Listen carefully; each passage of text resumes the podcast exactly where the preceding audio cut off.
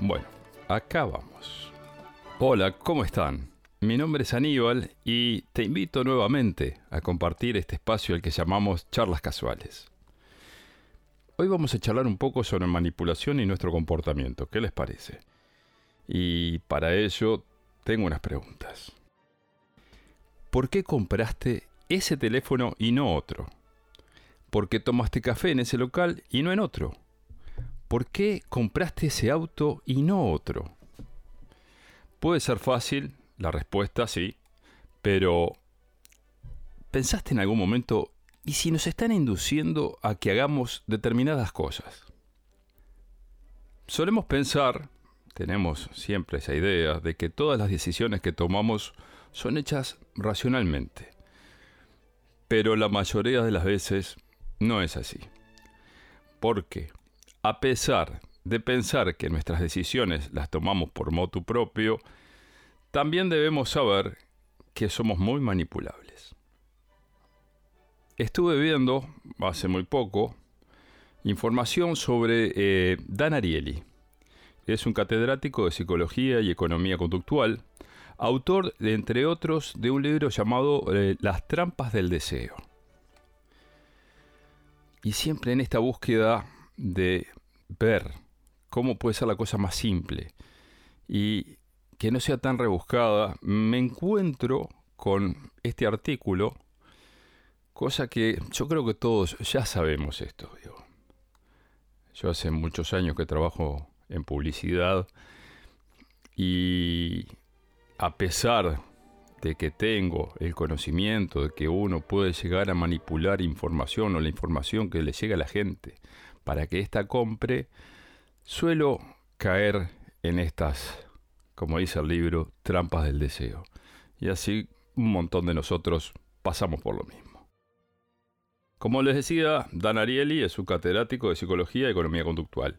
Este señor este, hace referencia a lo que mencionamos antes, que somos dueños de nuestras decisiones o nos manipulan como consumidores. ¿Por qué compramos cosas de marca para sentirnos satisfechos si hay otras más baratas que ofrecen la misma calidad? Las ofertas a las que accedemos cuando nos ofrecen una promoción, ¿tienen trampa? El autor responde en estos libros estas y otras preguntas a través de ejemplos y hoy vamos a charlar un poco sobre estas cosas y espero que esto nos haga tomar, a vos y a mí, mejores decisiones en nuestra vida cotidiana. Y a los más jóvenes espero que les sirva también. Empecemos por el hecho de que, según el autor, todo es relativo. La relatividad tiene un papel esencial en la toma de decisiones cotidianas, a pesar de que no debería serlo. Por ejemplo, si tenemos dos platos, uno más grande que el otro, y en cada uno de ellos ponemos la misma cantidad de comida, vamos a tener la impresión de que en el plato más chico hay más comida que en el plato más grande, a pesar de que sea la misma cantidad. Esto, al igual que otros ejemplos que pueden haber es también usado por expertos en marketing para darnos los precios de los productos, servicios, etc. Ahora te cuento un ejemplo que nos da el autor. Prestemos atención a esto. Dan Ariely usó a 100 estudiantes de su clase como conejillos de indias y le propuso que le dijeran cuál de estas tres opciones que les voy a decir ahora utilizarían para suscribirse al diario The Economist. La primera, suscripción solo online, 59 dólares al año. La segunda, suscripción solo papel, 125 dólares al año. Y la tercera suscripción, papel y online, a 125 dólares al año. Ninguno de los estudiantes escogió claramente la opción 2, que es solo papel. 16 de ellos se suscribieron a la primera, que es la edición online, y 84 eligieron la tercera, la de papel y online, la más cara.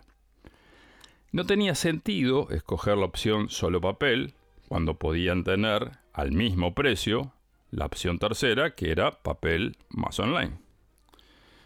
Sin embargo, a estos mismos estudiantes le da la posibilidad de elegir de nuevo en una segunda ronda, pero esta vez solo entre dos opciones. La primera, suscripción solo online, 59 dólares al año.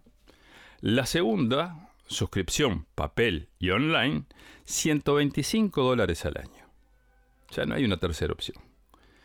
Esta vez, la opción más elegida fue la primera, la más barata, la de solo online. 68 estudiantes escogieron este frente a la opción 2, la de papel y online, la más cara, que esta vez solo fue elegida por 32 estudiantes. La razón de por qué la mayoría de los mismos estudiantes que estaban dispuestos a gastar en un principio, en la primera ronda, 125 dólares y luego en la segunda prefirieron la más barata, es muy simple. Cuando tenemos que comparar, dejamos fuera lo que es menos parecido al resto. Por eso, cuando los estudiantes eligieron la suscripción entre tres ofertas distintas, dejaron de lado la más barata, que es por la que se decidieron en la segunda vuelta, porque entre las dos opciones de 125 dólares era mucho más fácil saber cuál era mejor y eligieron la que parecía una ganga, porque tenía más cosas. Porque a pesar de que era más caro, también era más cómodo, psicológicamente hablando parece, elegir entre una de las de 125 dólares. Esto nos dice que tratamos de evitar comparar cosas diferentes. No nos tomamos el trabajo de ver las diferencias. Nos molesta y por eso siempre hacemos las comparaciones entre cosas similares, que es la forma más perezosa lo que, si prestamos atención al ejemplo, nos llevaría a pagar más por lo mismo. Y esto, la gente encargada de vendernos cosas, lo sabe y lo usa muy bien para su negocio. A ver, las personas eh, no conocemos el valor real de productos o servicios que queremos obtener. No lo sabemos. Y en lugar de esto, confiamos en los precios que nos dan los negocios. No tenemos una información real del precio. Entonces, eh, ¿cómo podemos valorar alguno de los productos que usamos realmente? Acá va otro ejemplo. Un comerciante pone a la venta una máquina para hacer pan a 59 dólares. Pasa el tiempo, pero el producto no tiene venta, la gente no se anima a comprarlo. Al poco tiempo, el comerciante pone a la venta una máquina para hacer pan de lujo y esta máquina la ofrece a 109 dólares. Ahora, la panificadora se vendía mucho más, pero la versión más barata. Simplemente el consumidor tenía más información acerca de las máquinas de hacer pan Ahora podía comparar. Había un modelo más grande y mejor. La gente pensaba que no sabían mucho sobre panificadoras, pero sí que había que comprar una, que esta vez por lo menos fuera la más barata. Dare Ariely nos explica en su libro Las trampas del deseo. Esto está muy bien para las panificadoras. Pero, dice, echemos un vistazo al ejemplo señuelo en una situación completamente distinta. Y si usted está soltero o soltera y desea atraer al mayor número posible de potenciales parejas atractivas en la próxima reunión de soltero, mi consejo, dice el autor, sería que llevara a un amigo o una amiga que tuviera básicamente sus mismas características físicas, pero que resultara ligeramente menos atractivo. ¿Por qué? Porque a las personas a las que desea atraer les resultará difícil evaluarle si no hay nadie comparable cerca. Siempre tomamos decisiones en relación a algo. Otro ejemplo. Estamos hablando sobre lo relativo. En un restaurante, por lo general, la mayoría de la gente no pedirá el plato más caro, pero es más probable que sí elija el segundo más caro. El restaurante puede usar el primero, como venimos hablando, como señuelo, para que cuando estemos comparando, los clientes seleccionen el segundo. Esto pasa porque la mayoría no sabemos lo que queremos hasta que lo vemos. Otra cosa que pasa con las compras es cuando vamos por un producto y de paso nos ofrecen un complemento de este en forma de promoción, más baratos, y pensamos que es una ganga. Y terminamos llevando algo que realmente no necesitamos. La primera decisión que tomemos va a ser siempre la base para las decisiones que tomemos luego relacionadas con un producto. Es muy probable que si compras un café todos los días y pagas 10 pesos, muy difícilmente pagarías en otro local 50 pesos por el mismo café. Porque el primer precio es el que tenés como base para tomar futuras decisiones. Pero, acá una pregunta. ¿Cómo es posible que una cafetería muy conocida de todos nosotros logre venderte un café más caro?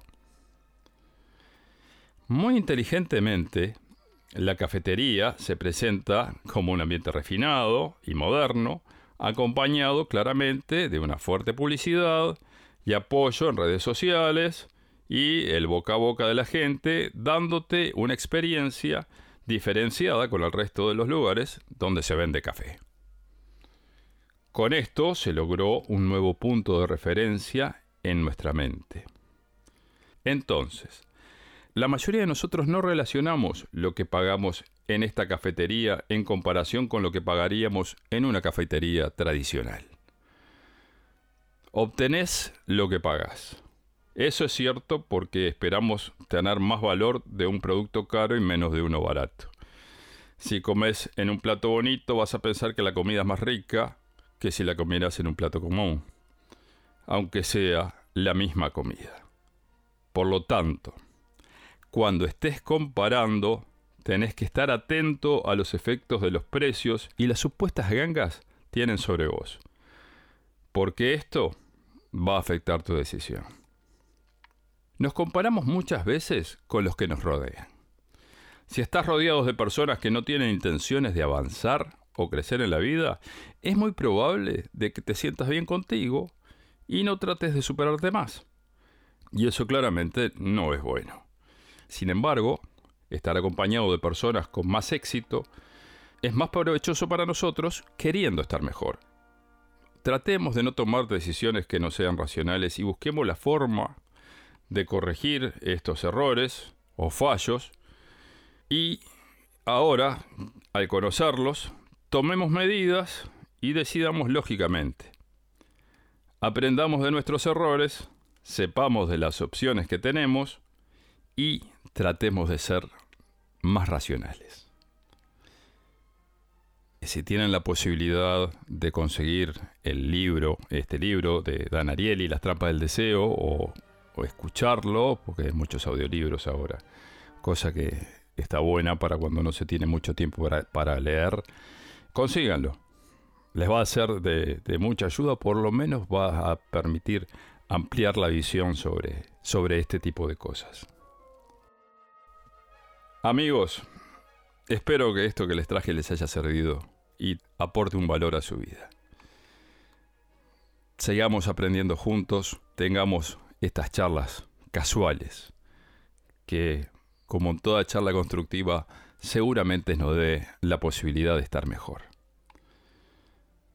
Dejen sus comentarios y digan lo que les gustaría escuchar en este espacio al que llamamos charlas casuales. Muchas gracias por estar ahí. Hasta la próxima.